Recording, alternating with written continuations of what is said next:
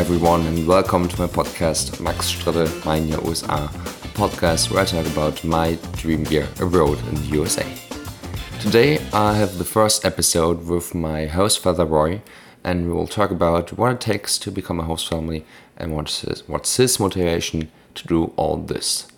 Afterwards, I'm going to talk about my first experiences in German, so if you're interested in that, skip to that point, but the first part will be in English.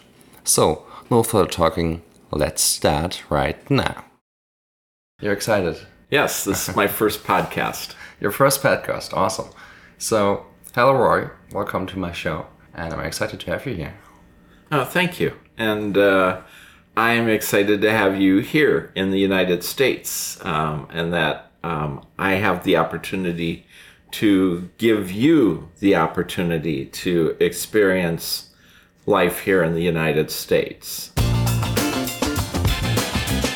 And let me just ask you a simple question to start with. What do you do for a living? I currently photograph sports, high school sports, in the northwestern section of the state of Iowa. And I work primarily for one newspaper, and a second newspaper calls on me every couple weeks for a photo or two. Then, in addition to that, I also am the head photographer for the Iowa High School Athletic Association, which means that I'm I oversee the photography of all of the state championships wherever they occur in the state of Iowa. I usually store about 20 terabytes worth of photos every year, and I probably sort through thousands of pictures every week. And I'm already your seventh exchange student, so you've got a lot of you know experiences with exchange students. How did you come to hosting exchange students from around the world? I think my wife Lisa met Sharon, the coordinator, and started up a conversation with her and found out about the exchange program. And this would have been about five years after our youngest child moved out of the house. So Lisa talked to me about it. We thought it'd be a great idea to try it. And so we said yes. And our first exchange student was a wonderful young man from Leipzig, Germany. and we really enjoyed having him with us. And so we decided that we would continue with the tradition, but we usually did it every other year. So, two years later, then we hosted an exchange student from South Korea.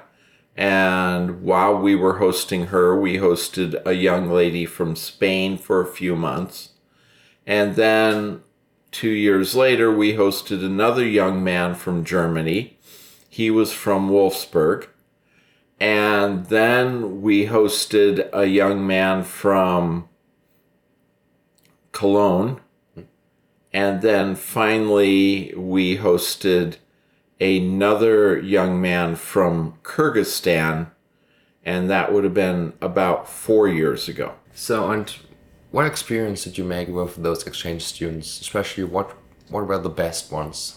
One of the things that we learned was that the students that seem to have a better grasp of English do much better in the exchange program.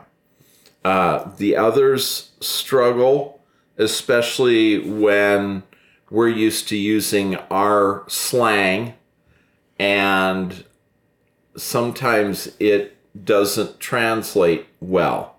Our first exchange student came home with a question and he said, I heard this word today. And he said, What is weird? And so uh, my wife said to him, um, Roy is weird. So that was that was how she described the word weird to our first student. And I think he understood it quite well after that. Yeah. okay, you're talking about Lisa, and she died, I think, like nine months ago, about. Yes. And I mean, right now we also have COVID and stuff all around the world. So why did you choose to host me this year, nonetheless? I like to be proactive. I, I like to do things. And I knew that this was probably going to be a challenge, especially with what was going on uh, in the world this year. And I thought if it was allowable that that I could host someone, I thought it'd be great to give someone a chance because there were probably going to be other people that probably weren't going to be able to for whatever reason. And so, because of that, I felt that I had the opportunity and the time that I thought I could share with someone um, the experience of being here in America, in the rural farm community of Remsen, uh, where the city is about a mile square, and then it's just farm fields for miles after that. There's very little, and it's not very noisy, except for when the train comes through At four o'clock in the morning. at four o'clock in the morning. Uh, but it's nice to be someplace quiet and what we would consider safe. And yet we still have the opportunity to travel to other locations fairly quickly. And how does it work becoming a host family? What steps are involved in that?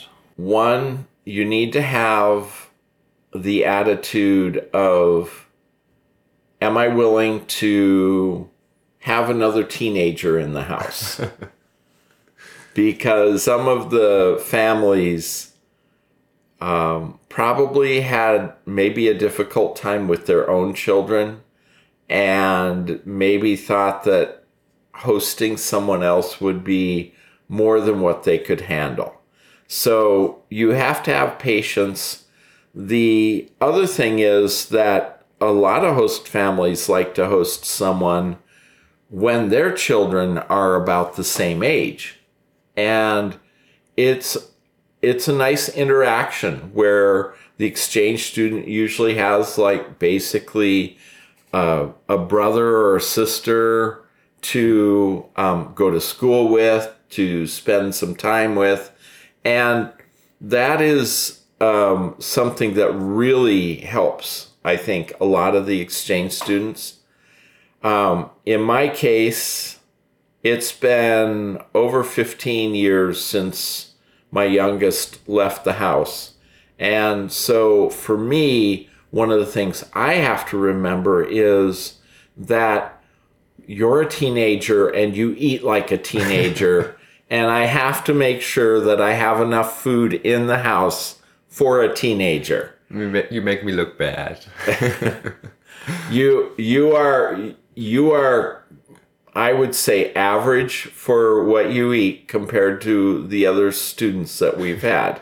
So I I just need to refresh my memory on that. The other thing is the willingness to share your life with another person. And that's important to me. I know that you are going to have a lot of interactions at school. And I know as you came to the realization a week or two ago that we won't see each other much during the weekdays. And that's because your activities usually take you into the evening. And sometimes you're not home until nine or 10 o'clock at night. And I understand that. And I want you to experience that. And the fact that we get to spend some time on the weekends is great because I have a very busy schedule too, and I work a lot of weeknights. And so it really wouldn't work for us to interact a whole lot during the week. But when we do have time on the weekends, like today, we did some shopping, grocery shopping, and we did some baking. And we have two events tomorrow. My church is having a potluck. And so, what that means is we're going to have service and then we're going to eat afterwards. And so, we made scotcheroos. My favorite. So, uh, we made that for having at the potluck. And then, in addition to that, tomorrow is also the exchange student meeting where the host family, parents, and students all go. And we have that tomorrow also. And so you said that you wanted to make a double batch, and so we did. And we had the opportunity to bake today, and I thought it was great. Uh, but I got to tell you, I really, I'm really glad you washed the dishes. yeah. There were a lot of pots and pans by the time we were done. And, and it's so, a sticky mess of sugar. Yes. Yeah. But scotcheroos are my favorite. It's Rice Krispies with peanut butter and chocolate on top. It's really great. And it's like, I heard, like the Iowa State somewhat dessert. So you talked about the mentality about hosting a student, which I think is really important. So then the official steps, has there been a lot of paperwork? There is some paperwork. Um, you have to fill out a security check, a background check, because obviously they don't want you coming over here to a serial killer or something like that. And so they they want to make sure that the exchange student is going to be safe as well as making sure that the host family uh, has a student who is willing to put the effort into the extra work that you have to do. Because you are interacting in our language, in our country, in our habits, and you are having to learn how to do things a new way in a country that is brand new to you. And so I I love the fact that most of the exchange students come in with an attitude of I'm going to give it my all. I'm going to try and do my best while I'm here. And that's the kind of student I appreciate because then you are actually um, trying to have as many experiences as you can in this nine months that you're here. So, one question that I would like to ask you is a little bit more personal. What's your biggest motivation? What makes you keep on moving forward? I mean, coping with the death of your wife and COVID and stuff. What makes you run as you do? I have a firm belief that this is not the end of the line death is not the end of the line. I firmly believe that after death, there is eternity. Now, as a Christian, I believe that there will be two paths into eternity. And for me, the motivation is that I'm serving someone who is higher than I am, who is perfect, who knows what's best for me, even though I ignore it sometimes. And so that's my motivation is to keep going.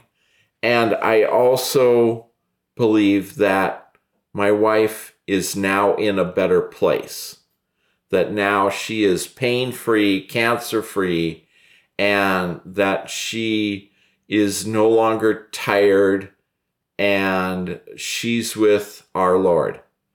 And so that to me is a relief, and that takes the stress of not having her in my life. But with her gone, that means that I am now responsible for everything here. She did about half the work for my business, so I have to do that. Plus, I have to make sure that I maintain the household, which is what she did also. She took care of bills, she did some cooking, she would make appointments, she would make sure the vehicle was maintained properly. So, these were all things that after her death that I had to start doing. And it was a struggle at first and there are still challenges, but I will do the best I can until I'm done. And that's all I can do. I can't, uh, I do not claim to be perfect, and I will not be perfect in this life. I will always make mistakes, and I will still always do something or say something wrong. But I believe I am forgiven. And mm. because of that, I can keep moving on with my life despite my mistakes. And following Roy's words, we're now going to keep on moving towards the next segment of this podcast where I'm going to talk about my first experiences here in the US in German. So, if you're English, thank you for listening to this podcast. I might do something like this in English sometime as well, but for now, thanks for listening and see you sometime. Und jetzt in Deutsch. Vielleicht hören ja noch ein paar der Englischen weiter und fragen sich, was Max da gerade erzählt und was das für eine fremde Sprache ist. Und tatsächlich ist es ganz lustig, weil wir an unserer Schule ähm, neben mir noch eine italienische Austauschschülerin haben und eine weitere deutsche Austauschschülerin. Und da kommen natürlich dann immer die Fragen, ja, was heißt das und das? Was heißt dieses Schimpfwort auf Deutsch? Und sprich mal das. Und das macht schon ziemlich viel Spaß. Ich habe tatsächlich eine Liste auf meinem Handy angelegt, wo ich aufgeschrieben habe, worüber ich reden möchte, Sachen, die mir aufgefallen sind. Und ich fange mal ganz oben an, denn das Erste, was mir aufgefallen ist, wirklich, als ich dann aus dem Flieger kam mit Roy nach Hause gefahren bin. Wir haben noch meine Local Coordinatorin äh, bei ihr zu Hause äh, abgesetzt. Die hat mich am Flughafen auch mit empfangen. Und als wir dann eben hier in, hier in meinem Dorf ähm, ankamen und ich aus dem Auto stieg, war ich so, was ist denn dieser, dieser Geruch, dieser bestimmte Geruch? Und es, also es war wirklich so das Erste, was ich, was ich hier mitnahm. Und das hat sich tatsächlich auch bewahrheitet hier auf dem Dorf. Also die Schule, alles ist halt direkt neben den Feldern, teils neben den Kühen, die heißen Kettle äh, und Hawks, das sind Schweine wie von Hogwarts, Schweinewarze. Also das war wirklich so dieser, dieser Geruch vom Land und das fand ich schon mal sehr bemerkenswert. Und tatsächlich habe ich dann, naja, in der ersten Nacht von vier bis zwölf geschlafen, weil wir vorher noch so lange geredet haben, Roy und ich. Und dann am ersten Tag bin ich auch nicht zur Schule gegangen, weil ich natürlich erstmal ausgeschlafen habe und ein bisschen ankommen, Koffer auspacken und alles Mögliche. Aber dafür sind wir direkt dann am Abend um, ich denke, das war so sieben, eventuell doch ungefähr so die Zeit, zu einem Volleyballspiel von meiner Schule gegangen. Und das war echt spannend und echt eine klasse Erfahrung. Also mein Hostvater ist ja äh, Fotograf und dann hat er erstmal so ein paar Leuten gesagt, ey, könnt ihr mal ein bisschen posen für Max und das, er geht auf eure Schule ab morgen und ähm, da sind ein paar lustige Fotos entstanden. Könnt ihr gerne auf Instagram vorbeischauen. Und dann, ja, das Volleyballspiel, das war einfach klasse, weil das etwas ist, was ich so noch nie aus Deutschland gekannt habe. Also so diese Energie. Es, ist ein, es, ist, es sind zwei Highschools, die vielleicht beide ungefähr 200, vielleicht 300 Schüler haben. Und da waren so viele Leute, die Energie war so klasse. Auf beiden Seiten von jedem Team war so ein Fanclub. Ähm, das MMCU hatte einen, ich glaube, das waren Hawaii-T-Shirts und Co-Look. Die anderen hatten irgendwie einen anderen, ich glaube, eine Farbe oder irgendwas. Und das war einfach so eine Stimmung, so eine Energie, so viel Spaß. Und das war ein echt gutes Spiel, echt knapp. Und das war, das hat echt Spaß gemacht. Und dann, wie gesagt, am nächsten Tag ging es dann zum ersten Mal in die Schule weil tatsächlich am Montag darauf denn mit dem Labor Day ein Feiertag wäre. Und von daher war es meiner Local Coordinatorin wichtig, dass ich meine Fächer wähle und dann auch wirklich ankomme. Und das war auch wieder sehr überraschend, denn erstmal ist die Schule komplett anders aufgebaut. Ähm, was vielleicht einige wissen, ist, dass in den USA meistens ähm, keine Blockfächer sind, sondern dass du jeden Tag dieselben Fächer hast. Also ich habe neun verschiedene Periods, die jeweils dann 45 Minuten gehen ungefähr. Und das jeden Tag. Und eben, ich gehe zu den Räumern. Also wir haben zwei Flure und dann noch eine Sporthalle, einen Kraftraum und einen Shop, wo eben ganz viele Geräte sind, was auch nochmal ein Thema ist, worüber ich reden möchte, wann anders.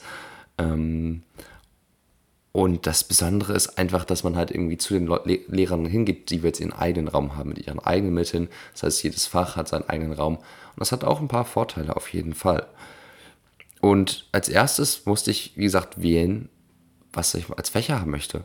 Und ich war so überrascht von der gesamten Auswahl, von der schieren Auswahlmöglichkeiten, die sich mir bieten und geboten haben, weil das Sachen sind, die, ja, die man in Deutschland überhaupt nicht bekommt. Also ich, ich habe jetzt eine ganz bunte Mischung, also natürlich auch Mathe und äh, US History und dann habe ich noch ähm, Englisch, das sind so Fächer, die man auch wählen muss. Das ist von meiner ausländischen Organisation ja, vorgeschrieben. Aber es gibt zum Beispiel Fächer wie ähm, hier Welding, also Schweißen, ähm, hier Cabinet Making, ich muss gerade übersetzen. Äh, das ist dann eben Möbel bauen, ähm, kreatives Schreiben, die, so die Social Studies und History, das sind dann halt zusammen. Da gibt es so die Weltgeschichte, ähm, da gibt es die Weltkriege, da gibt es American History, so viele Sachen, auch im Bereich, der irgendwie in den USA ganz groß ist, ist Family and Consumer Sciences, also ähm, kind, Kindesentwicklung, wie sich die entwickeln, äh, Parenting, also wie man gute Eltern sind, ähm, Workplace Wellness ist ein anderes Fach, das alle belegen müssen. Äh, es gibt coole Kunstsachen, also ähm, Landwirtschaft ist auch ein ganz großer Schwerpunkt von unserer Schule, weil, wie gesagt, wir sind hier in einem Landkreis, wo lauter Felder und Farmer sind und Bauern und Co. Also Bauern würde ich das jetzt, weiß nicht, ob das der richtige Begriff ist, vermutlich nicht. Ähm, also mit den Schweinen und äh, Kühen und Mais und so Sojabo Sojabohnen, so, das ist eigentlich alles. Und da haben wir eben auch ganz verschiedene Sachen, äh, die ich aber dann nicht gewählt habe. Und außerdem wählt man seine Fächer drei, dreimal im Jahr. Also es gibt drei Semester und in jedem wählt man neue Fächer oder kann man neue Fächer wählen. Und das ist wirklich, ja, man muss halt so seine Kriterien erfüllen, aber ansonsten kann man halt eben, gibt es von jedem Lehrer, der hat neun Stunden, da sind verschiedene ähm, verschiedene Sachen und dann kann man halt in diesen neun Perioden jeweils wählen, welches Fach man belegen möchte. Und das finde ich ziemlich cool und da freue ich mich auch drauf. Und meine Schule macht mir im Moment sehr viel Spaß und trotzdem werde ich aber auch ein paar Fächer noch ähm, ändern im nächsten Semester, weil ich dann doch erfahren habe, dass ein paar Sachen anders sind, als ich sie mir vorgestellt hätte. Naja, also wo wir schon bei Unterschieden sind, ähm, das Shopping-Erlebnis ist ein ganz anderes. Und ich rede hier nicht von keine Ahnung, Kleider shoppen, weil ich dafür noch gar keine Zeit hatte, nochmal ein anderes Thema, sondern einkaufen, Groceries. Ähm, also der größte Laden hier ist so Walmart, den kennen vermutlich alle. Und dann gibt es noch Hy-Vee und das ist wirklich so riesig. Du gehst da rein, ich gehe da rein und dann sind da einfach Regale ohne Ende und das ist größer als die Metro, wer das kennt. Das ist ein Gastro-Shop Gastro, äh, und ja, keine Ahnung, das ist so wie ein wie ein Ikea, nur halt mit lauter normalen Sachen. Und das ist einfach so gewaltig. Und dann waren wir auch nochmal bei Stables, weil ich ein paar Sachen brauchte für, für die Schule. Also da ist man erstmal auf so einem riesen Parkplatz. Das ist ein riesen Platz. Äh, keine Ahnung, fünf Olympiastadien nebeneinander. Nur für Parken. Und dann ist außenrum halt so, sind so wie griechische Tempel, Einkaufspaläste, wo einfach die verschiedenen Shops drin sind von ATT, das ist, glaube ich, Mobilfunk, Staples, keine Ahnung, Haarman Haar, Haar und äh, Fingermaniküre und whatever, irgendwelche Restaurants, McDonald's, Starbucks, Burger King. Äh, es ist einfach alles gewaltig und riesig und groß und das ist einfach, ja, das hat mein Mind geblown, geblowt. Ich, ich denke, das kommt drüber. Aber wirklich, also ich denke, dass man da gewesen sein muss, um zu verstehen, wie das ist, aber es ist einfach alles groß und gewaltig und schon ziemlich cool. Und groß sind auch die Eiskugeln und das ist eine lustige Geschichte, denn für mein Visa brauchte ich ein Passfoto Und dann bin ich zum, ja, zu einem Fotografen gegangen und die Fotografin, die mich fotografiert hat, die hat erzählt, dass sie selber irgendwie, ich glaube, sechs Wochen in den USA war für einen Austausch. Und sie hat sich eine, eine große, äh, also die größte Eis, äh, Portion genommen, weil es gar nicht so viel teurer war. Und dann haben, hatte ihre Familie, ihre Schwester auch schon gesagt, ja, ach, ich nehme heute mal nichts. Und das haben sie halt nach Hause mitgenommen. und dann war sie so vollkommen überrascht von der Größe und dann konnte die gesamte Familie davon mitessen. Und die hat mir auch gesagt, also wenn du Eis bestellst, nimm immer die kleinste Portion. Das habe ich auch gemacht. Und wir waren hier in dem in Le Mans. Das ist das Ice Cream Capital of the World. Ich glaube, das ist der größte Eiscreme-Produzent der Welt. Und da ist eine gewisse Firma, ähm, Welts, ähm, Blue Bunny, whatever. Und wir waren in diesem Shop von denen und ich habe die kleinste Größe genommen. Das heißt, in der Waffel ist eine Kugel. Und man konnte leider nur eine Sorte nehmen, weil die hatten da, keine Ahnung, 50.000 Sorten. Ich hätte gerne alle probiert, aber die kleinste Größe war eben nur eine Kugel. Und ich habe sie nicht aufgegessen. Es war, nicht, es war nicht die kleinste Kugel, es war die kleinste Kugel, es war nicht die kleine Kugel, sondern die Kinderkugel. Und ich habe sie nicht aufgegessen bekommen. Also danke an diese Fotografen. Ähm, ich weiß nicht, äh, wie sie heißt, aber danke, das war ein guter Tipp. Und ja, shoppen, ähm, es ist eigentlich überall beim Shoppen, beim, äh, beim Einkaufen, beim Shoppen, beim Einkaufen, in der Schule, äh, in allen Läden. Es gibt, naja, quasi keine Masken. Also es gibt eine große Debatte darüber, glaube ich, ähm, weil die beiden Administrationen eben eine Maskenpflicht auch einführen möchte und äh, zum Beispiel so in den Nursing Homes, also in dem betreuten Wohnen, da ist eine Maskenpflicht, aber die meisten wollen sich da nicht dran halten und also wollen halt nicht, dass eine generelle Maskenpflicht eingeführt wird und dort, wo sie ist, da wird sie eigentlich meistens nicht eingehalten. Das heißt, es gibt vereinzelte Leute beim Walmart, die eine Maske tragen und vielleicht zwei Leute in der Schule, aber das ist hier wirklich äh, irgendwie stößt hier nicht auf, auf Anklang und das kann ich äh, irgendwo auch verstehen, irgendwo auch nicht. Ähm, aber es ist halt so und das ist ein Unterschied zu Deutschland, wo ich, wie gesagt, überall Masken tragen musste. Aber die meisten Zuhörer werden das eben wohl auch so äh, kennen. Es ist, es war am Anfang ungewohnt, weil irgendwie, ich komme aus dem Flieger, alle Masken tragen, an den Flughäfen Masken tragen und dann komme ich an am Flughafen und da gibt es keine Masken. Ähm, aber nach zwei Tagen hat man sich dran gewöhnt und es ist gefühlt so wie vor Corona hier. Also Corona ist quasi wenig äh, präsent. Also in der Schule geht Corona rum, irgendwie, man hört immer, immer, wer alles Corona hat und wer hustet und naja, also, aber man halt, wer Corona hat, wer zu Hause ist, wer gerade flach liegt und ähm, was Corona alles blöd macht, aber ja, es ist halt nicht so, dass sich da vieles passiert. Also man sieht dann noch die, die Impfschilder, dass es kostenlos ist, in Walmart sich impfen zu lassen.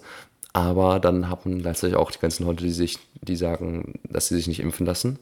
Und das ist eben dann, wenn ich hier die Local, das Local Paper, also die lokale Zeitung lese, das ist tatsächlich immer so ein, ich glaube, das ist so einer der Streitpunkte, so äh, Impfen und Masken, ja, nein. Und dann gibt es ein paar Leute, die sagen, ja, das ist sinnvoll. Ein paar sagen, die sind, nee, das ist der größte Schrott der Welt. Und ähm, ich glaube, das ist vor allem auch ein politisches Thema, ähm, je nachdem, welcher Partei die Leute ähm, anhängen. Aber genau, so viel dazu.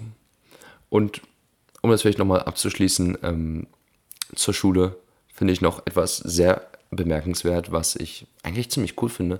Und zwar müssen nämlich alle Englisch wählen. Und unsere Englischlehrerin macht es so, dass sie immer am Freitag die Friday Favorites hat. Und dann eben auch noch Friday Shoutouts. So man, also dann schreibt man halt so ein Tagebuch mäßig fünf Sachen auf, die man diese Woche toll fand. Und man macht einen Shoutout. Das heißt, man kriegt eine Sticky Note und jeder schreibt, jeder und jede schreibt eine Person auf und, und bedankt sich für irgendwas oder gibt einen Shoutout und was auch immer. Und das kommt dann auf eine, eine große Wand, die so schwarz ist und dann ähm, können die es theoretisch alle lesen. Und dann verteilt sie das in der nächsten Woche eben in die ähm, Schulspinde, also in die Schließfächer. Ähm, und dann kann man halt über das Jahr so seine, kriegt man zusammen so seine Shoutouts an. Das ist echt cool, weil es einen halt ja, so gemeinsam heben wir uns hoch, ist so das Motto. Also man boostet jemand anderen und das macht einfach Freude, irgendwie, wenn man so einen Shoutout bekommt. Und zum Beispiel hat mir jemand geschrieben, wie toll es ist, dass ich in der Schulband, in der ich bin, äh, immer mal ab und an mal ein bisschen Klavier spiele vorher und dass ich, dass das äh, ihren Tag macht und so das ist irgendwie eine coole Sache und auch die Schulbusse sind so, wie man sie kennt, aus den Filmen, aus den Bildern, was auch immer. Aber zum Glück muss ich die eigentlich nur noch benutzen, wenn ich äh, mit dem Fußball, mit dem Football, nicht Fußball, Footballteam zum Spiel fahre, wo wir gemeinsam im Schulbus sitzen. Denn ähm, ich nach also ich habe halt Fußballtraining, Footballtraining und darum muss ich halt dann mit jemandem da fahren äh, nach Hause vom, von der Schule nach Hause und morgens fahre ich auch mit, mit jemandem und nicht mit dem Schulbus das war es dann auch schon mal so mit diesen ersten Erfahrungen. Ich habe noch eine ewig lange Liste, die ich noch abraten könnte. Ich könnte über so viel reden. Ich weiß gar nicht, wo ich anfangen soll. Ich hoffe, dass das hier ein kleiner Einblick war und dass es euch gefallen hat. Und jetzt möchte ich noch mal zwei Personen grüßen, vielleicht auch mehr, denn ich habe tatsächlich eine Mail bekommen, dass wir im Podcast äh, Nummer 156 in der Kategorie persönliche Geschichten in Australien und 194 in Irland ist. Also ich glaube, das sind Austauschschüler, die mir auf Instagram folgen. Und wenn ihr das hier hört, vielen lieben Dank dafür, dass ihr meinen Podcast hört und mein Jahr begleitet. Also schaut an euch und an alle anderen Austauschschüler. Habt ein gutes Jahr. Und an alle anderen, habt ebenfalls ein gutes Jahr.